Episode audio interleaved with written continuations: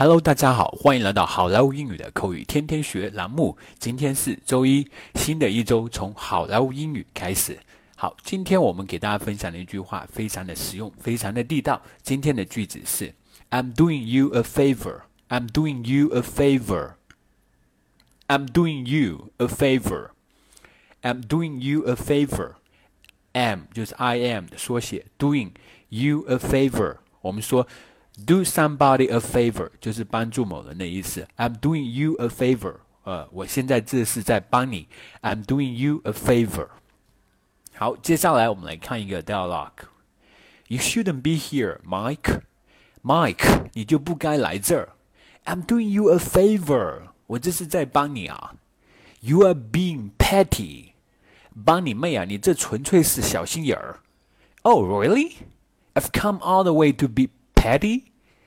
哦，是吗？我大老远来就是小心眼儿。You shouldn't be here, Mike. I'm doing you a favor. You are being petty. Oh, really? I'm come all the way to be petty?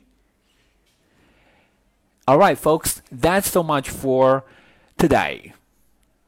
更多地道英语学习资源，欢迎锁定微信公众号“好莱坞英语”。 我是你们的主播 Vic，我们明天再见，拜拜。